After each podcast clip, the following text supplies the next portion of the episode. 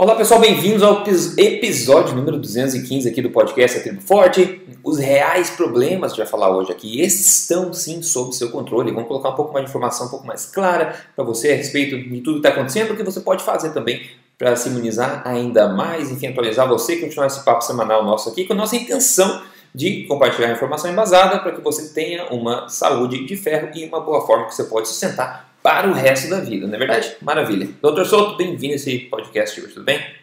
Tudo, bom dia, bom dia aos ouvintes. Bom dia a todo mundo e espero que todo mundo esteja segurando as pontas aí na medida do possível, né, pessoal? Então vamos atualizar vocês aí a respeito de algumas coisas. Saiu na mídia mundial os resultados do maior estudo até agora feito nos Estados Unidos em termos de análise de fatores de risco de complicação com bendita Covid-19. Né? O estudo foi feito pela New York University e aqui estão alguns pontos-chave. Os cientistas concluíram que a idade avançada é de longe o fator mais importante de hospitalização, que indica risco de hospitalização por Covid-19. Né? Isso parece, parece estar bem alinhado com os dados de mortalidade de basicamente todo o país que reporta, onde morte de pessoas abaixo de 60 anos é muito, muito raro. Além disso, dados fresquinhos, fresquinhos mostram que na Europa, eu achei interessante isso, na Europa, é, metade das mortes reportadas por Covid-19 na Europa foram de pessoas idosas em casas de repouso ou asilos. E depois eu fui ver que no Canadá a mesma manchete apareceu, sendo que a metade das mortes do, do país, aqui do Canadá, foram em idosos em casa de repouso. Isso é muito triste, né? Se a gente soubesse disso antes, nós poderíamos talvez ter protegido bem mais severamente esse grupo de risco que tipicamente já fica, digamos assim, em quarentena, né? Estão na casa de repouso, não tem uma, uma vida tão ativa assim. Infelizmente, são responsáveis por quase metade das mortes. Para mim, me impactou bastante. Porém, o que chamou atenção também foi o que já, inclusive, a gente falou em podcast recente aqui Abre aspas, a condição crônica com associação mais forte com a doença crítica, né, Covid-19, foi o que? Obesidade, né, isso depois da, da idade, com riscos substancialmente maiores do que qualquer doença pulmonar ou cardiovascular.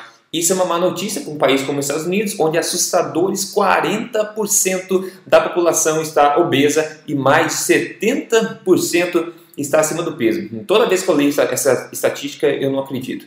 O Brasil segue atrás com quase 20% da população obesa e com mais da metade da população acima do peso já.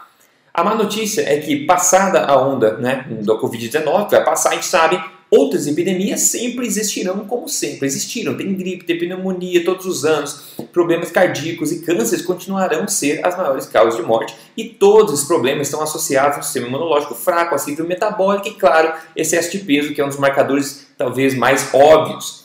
Agora, bem, acho que foi hoje, ontem, o doutor cardiologista britânico, o doutor Assim Malhotra, ele teve um artigo publicado onde ele compartilha os seguintes dados.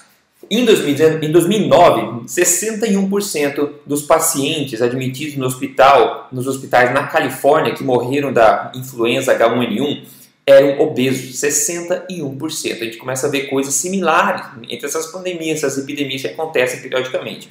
No Reino Unido, agora, dados né, dos primeiros 2.204 pacientes que foram admitidos no, na UTI, lá do sistema de saúde, com Covid-19, revelaram que 72,7% dele estavam acima do peso ou obesos.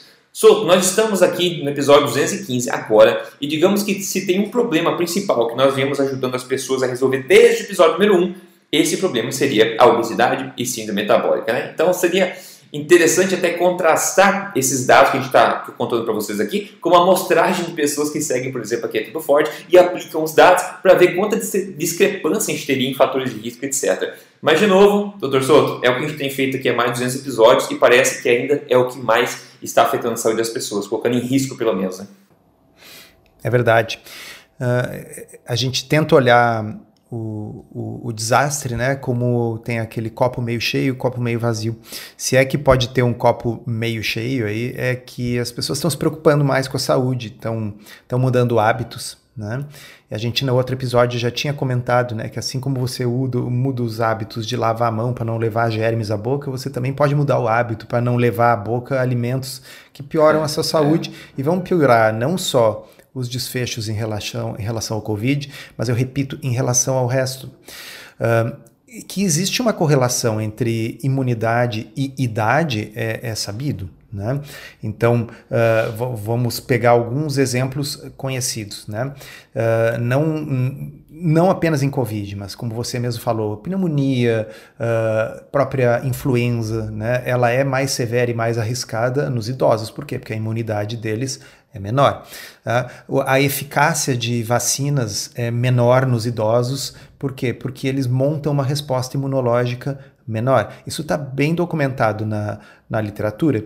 Uh, outra coisa, por que, que o câncer é mais comum à medida que a gente fica mais velho? Um, um, dos motivos, claro, é porque você acumula mutações com o passar dos anos, mas outro motivo é porque uh, o nosso sistema imunológico ele combate as células de câncer assim que elas nascem. É sabido que se uma pessoa não tivesse um sistema imunológico, ela desenvolveria câncer uhum. uh, várias vezes por ano, tá certo? Porque a gente está sempre produzindo alguma célula de câncer e o nosso sistema imunológico vai lá e destrói aquela célula. Quando finalmente se desenvolve, se instala um câncer clínico numa pessoa, é porque é uma das raras situações em que o sistema imunológico não conseguiu controlar. Né? Então, como o idoso tem um sistema imunológico menos eficiente, também é um dos motivos que ele vai ter mais câncer. Tudo isso para estabelecer que provavelmente o link uh, tem a ver sim com imunidade. Mas um, eu, eu, pessoalmente acredito, e já li alguns estudos, então tem alguns autores que também pensam da mesma forma, que existe uma sobreposição aqui de fatores de confusão entre idade e saúde metabólica ruim. Né? E essa não é uma coisa que necessariamente tem que acontecer. Ou seja, a gente não tem como uh, mudar o relógio para trás, fazer a gente ficar mais novo cronologicamente. Mas não necessariamente a pessoa tem que ficar uh, com sobrepeso e obesa à medida que ela fica mais velha. Não necessariamente a pessoa tem que ficar pré-diabética e diabética à medida que ela fica mais velha. Não é uma coisa normal da idade, como muita gente acha. Não é uma coisa normal da idade. E, e, e neste sentido, os estudos antropológicos lançam uma luz maravilhosa. É, quem, quem nunca leu e, e tá aí uma oportunidade, porque agora as pessoas têm mais tempo aí de ler uh, o, o livro do Lauren Cordain, é, que era The Paleo Diet, ele está traduzido uh, em português de Portugal. Tá? Talvez depois eu, eu, a gente bote o link então no final aqui do podcast. Para quem não lê inglês, dá para dá para encomendar o livro em português de Portugal. Uh, é um livro que foi escrito no início dos anos 2000, aí faz olha, acho que deve fazer uns 17 anos que esse livro foi escrito, e ele tem toda uma introdução onde ele fala das pesquisas que, que ele fez sobre os hábitos dos caçadores-coletores e a surpresa Uh, que ele teve ao descobrir isso que o Rodrigo falou, que as pessoas uh, envelheciam, mas elas não, não padeciam das mesmas doenças crônicas e degenerativas que nós padecemos. Né? Elas não, não ficavam obesas, não ficavam diabéticas, não tinham Alzheimer, não tinham doença coronariana isquêmica. Né? Então, isso não é uma decorrência obrigatória da idade. É, é, sabe o que, que é? É que uma coisa é você comer errado. Outra coisa é você comer errado por 65, 70 Perfeito. anos. Exato. Então é o efeito cumulativo de ter mais anos de vida comendo mal. Então não é necessariamente o envelhecer, é mais tempo para comer errado. Mas se você comer certo, e se você fizer uma atividade física, se você viver um pouco mais parecido com aqueles caçadores-coletores que o Lauren Cordain uh, descreve no livro. Então, eu acho que aí é que entra, entra o nosso papel aqui, de, de ajudar né, as, as pessoas não a, a ficar mais novas, que isso a gente ainda não conseguiu mas de ajudar as pessoas a ter um, a do ponto de vista biológico não estarem tão envelhecidas. É, e né? tem um dado que eu lembro de cabeça agora, que falando essa questão de idade e, e risco da, da, Itália que teve né, do, do, coronavírus agora, onde eles reportaram que 99,2% das pessoas que morreram tinham uma pré-condição. E a grande maioria delas, como eu falou, eram pessoas idosas. Então, tem que estar cheio de pessoas idosas que pegam o coronavírus, ou pegam influenza, pegam outras coisas e não morrem.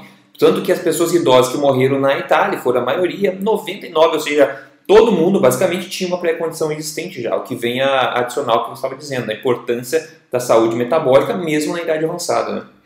Esses dias a, a, o noticiário mostrou uma senhorinha, que é a pessoa mais velha que se recuperou do Covid, acho que tinha 102 anos, uma coisa Caramba. assim. Caramba!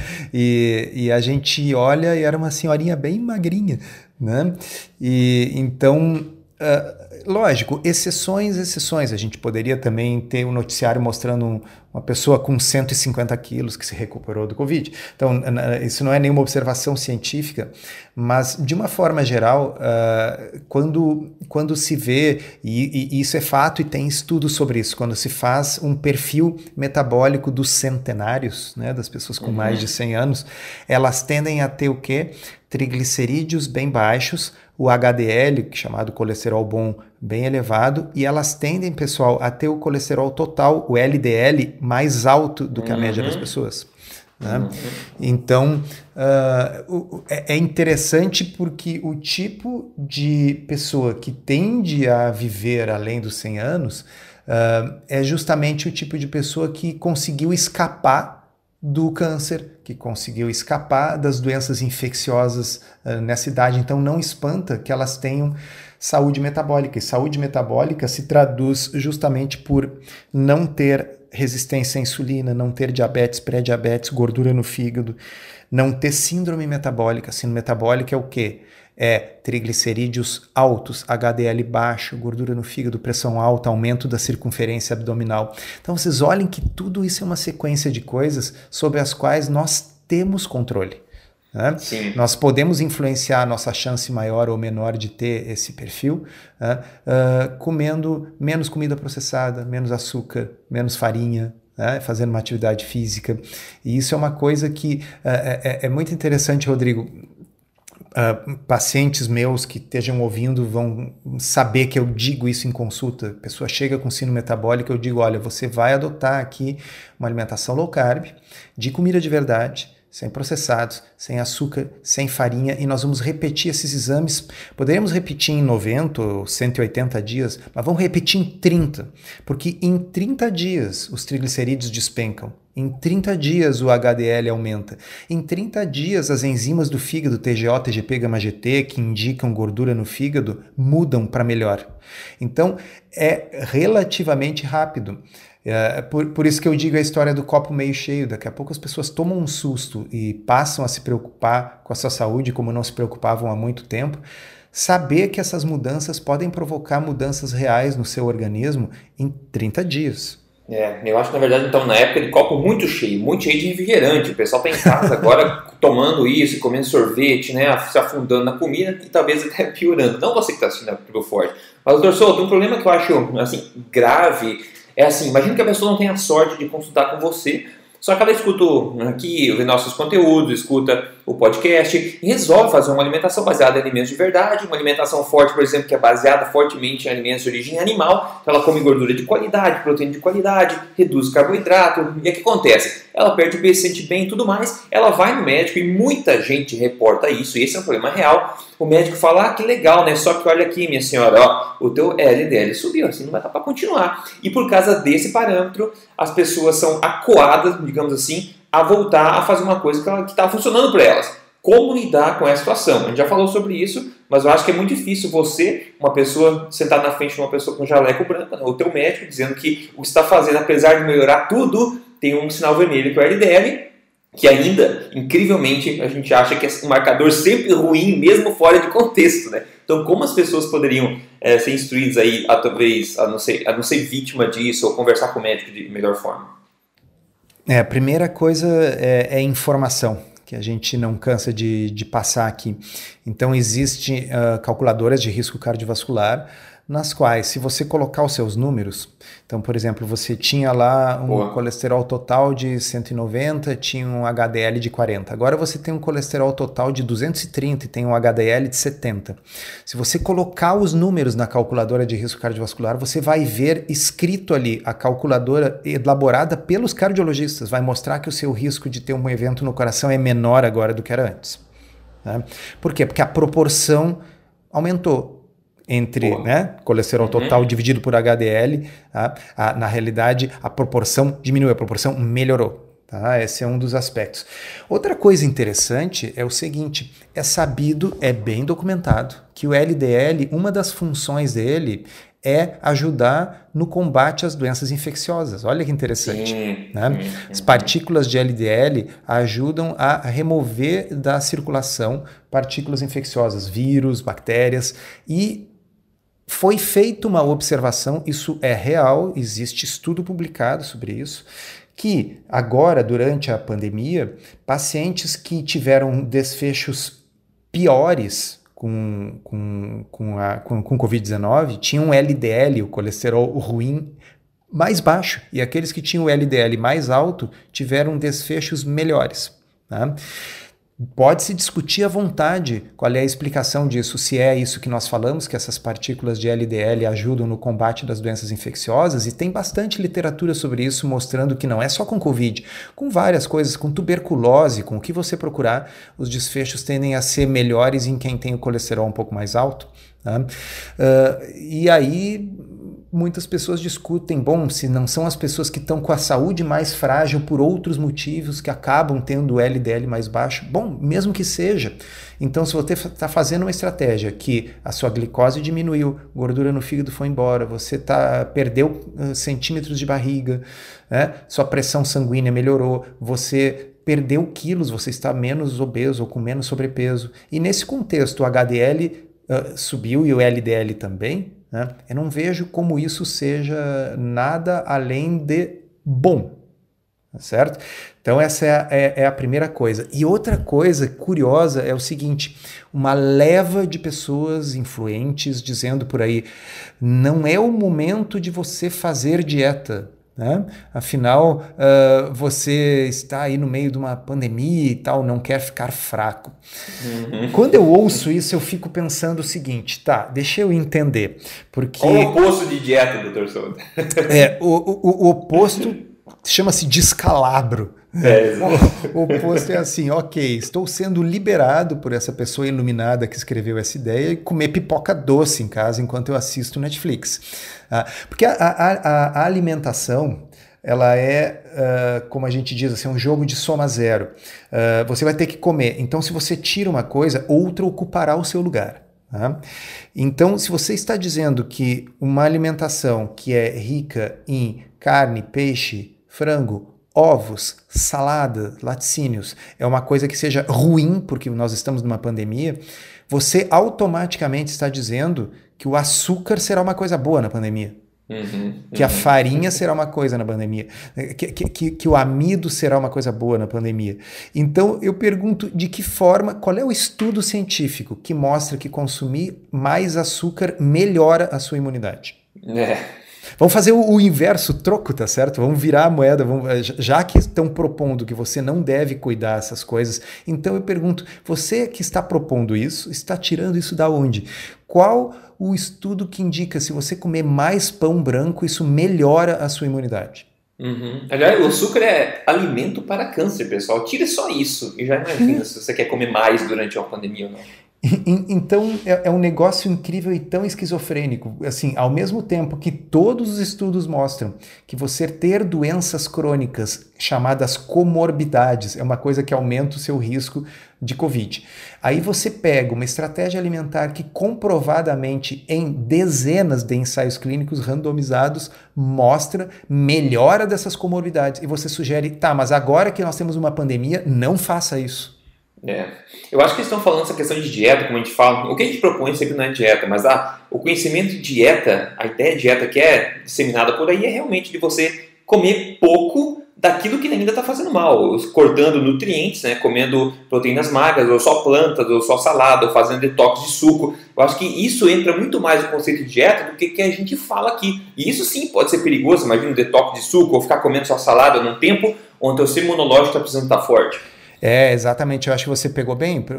As pessoas que estão falando isso, elas estão afet... vamos dizer, elas estão colocando medo uh, na cabeça de gente que está fazendo uma alimentação forte, que está adotando um estilo de vida alimentar saudável, e quanto que na realidade as pessoas que estão falando isso estão pensando nas suas cabeças que dieta significa sempre privação. Exato. Né?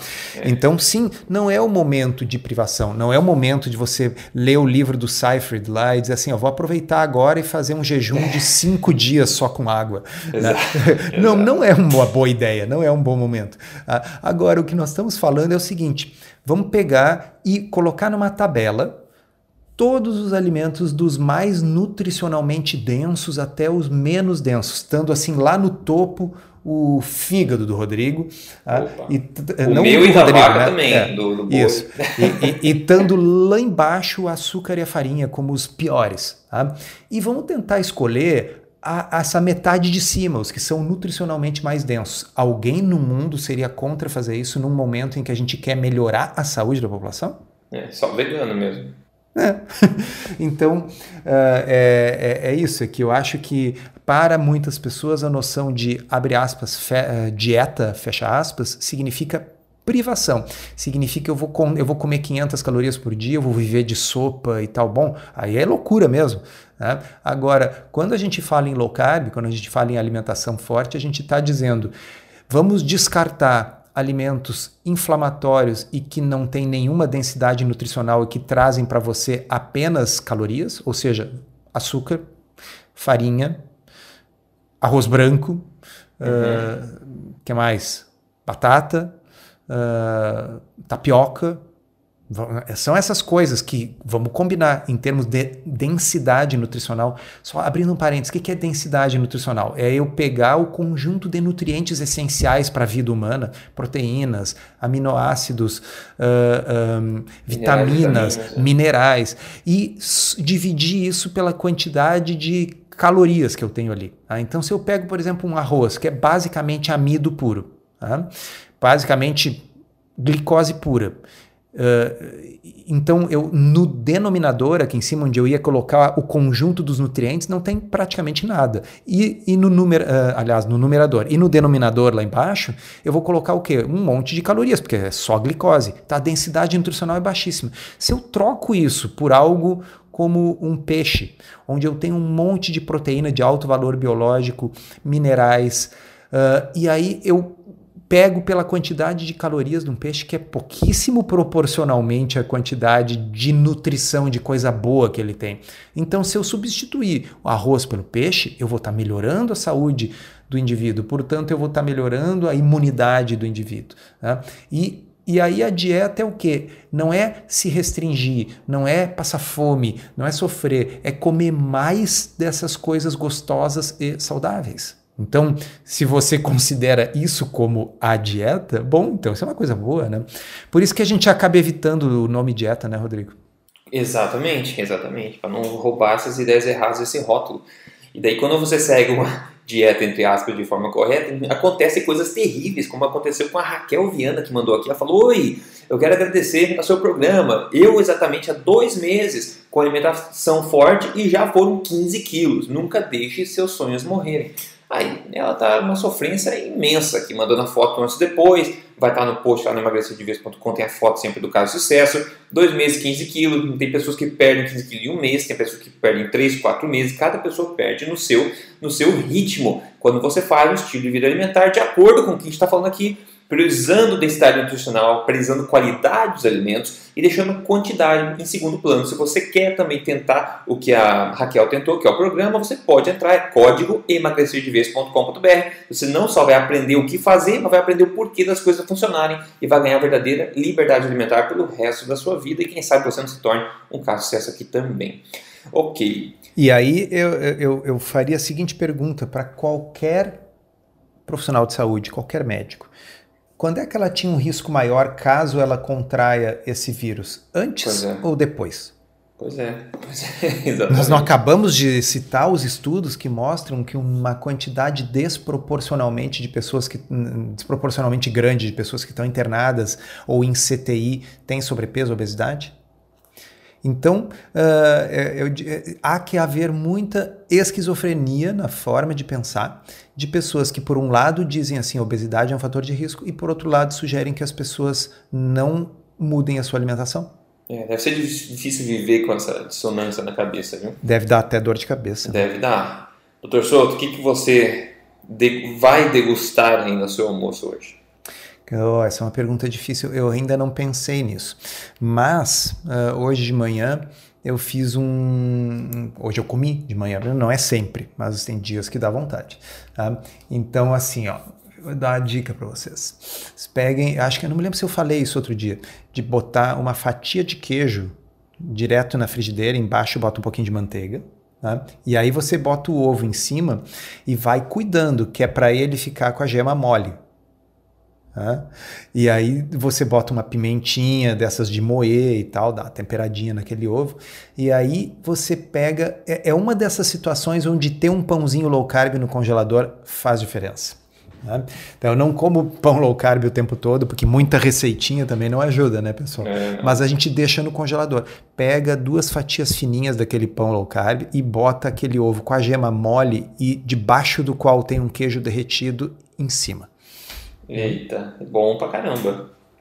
Então, é, é, é, é, é, super sofrida essa, essa abordagem, muito, né? Muito, muito. Inclusive, vou recomendar para você, eu nunca fiz, mas um substituto com pão low carb, low carb, que pode ser um substituto muito mais nutritivo, muito mais low carb e muito menos uh, antinutritivo, seria você fazer aquela, que eu falo, da massa da, da pizza forte, que é de frango, mas você não fazia pizza, tipo, só a massa, ela fica consistente o suficiente, você pode usar como pão, como, né? Como não, claro, base. o pão low carb pode ser o pão proteico, esse de frango, pode ser um pãozinho de, de farinha de amêndoas e linhaça, que era o caso desse aí, né? É, é que isso tem, tem é, é eu, eu, eu entendo e, e, converso com as pessoas que a alimentação tem um componente afetivo também, né? Claro, pô. Então, uh, daqui a pouco você lembra a infância, quando você botava um, um, ovinho de gema mole em cima de um pão, né? Ou molhava um pãozinho no, no café e tal. Então, você pode emular essa sensação aí. Eu acho, particularmente, que ter algum tipo de noção, conhecimento da culinária low carb ajuda a se manter no, no projeto no longo prazo. Claro, concordo, com né? certeza. Porque, claro, você pode fazer uma low carb raiz, né? carne e vegetais, né? pode. Ah, agora, você se pune de muita coisa que não iria atrapalhar tanto, né? Que não atrapalharia. É, e daqui a pouco você uh, acaba uh, saindo e vai deixando aquilo ali porque, nossa, você se impôs uma coisa tão espartana, né? Exatamente. Que, que não é necessário. Acho que a ideia é justamente desfazer isso que está na cabeça dessas pessoas que falam que você não deveria fazer dieta durante a pandemia, é porque elas realmente não têm noção do que, que é uma low carb, uma alimentação forte. Não tem, se, é. se tivesse ideia que é essa festa tá certo? Onde a gente come os alimentos mais saudáveis e nutricionalmente densos, preparados das formas mais interessantes, né? uh, tem, que, tem que tirar da cabeça essa associação quase automática, quase reflexa de uh, dieta entre aspas e sofrimento. Exato, exatamente. Tem que desvincular essas duas coisas. Não, tem que desvincular não porquê, essas duas pessoal. coisas. Ontem mesmo dei a dica no Instagram, eu fui no mercado comprei uns cortes assim, menos prime de, de carneiro, uns cortes que tem bastante tem gordura de forma diferente, tem uns ossos no meio, então seria um, um corte difícil de você fazer na frigideira e cortar. Então algum, isso se estende para carne de gado, cortes mais duros, etc. A gente fez na panela de pressão, fica, fica de chorar de alegria, assim, você se emociona de tão bom que fica o negócio, fica macio, nossa, fica sensacional. E pessoal, explore isso, tá em casa, pô, tem panela de pressão, tem forno tente fazer um corte diferente. Ah, geralmente esses cortes mais menos prime, né? menos assim, eles tendem a ser muito mais saborosos também, se você preparar eles com carinho. Então fica, fica a ideia também, é, para aproveitar já que tem mais tempo em casa, mais tempo para preparar as coisas também. Ok, pessoal, siga a gente nas mídias sociais, se mantenha em contato aí com a coisas positivas que pode ajudar. Siga, é só procurar meu nome em qualquer lugar, no Instagram, Rodrigo Polessa, estou lá também, Dr. Souto, está no Telegram também, DR Souto, está no Instagram também, tem a triboforte.com.br com mais 550 receitas, você pode tentar uma por dia, vai demorar dois anos para você é, tentar todas, e até lá vai ter mais do que isso. Pessoal, tem muito recurso para você aproveitar e não cair vítima, e não ser vítima desse do que a maioria, infelizmente, é vítima, né? De achar que tudo é sofrimento, que não tem saída fácil disso tudo. Tem, sim, e tem muito sabor também. Doutor Souto, obrigado pela conversa hoje aí. A gente fala semana que vem. Obrigado, um abraço, até semana que vem.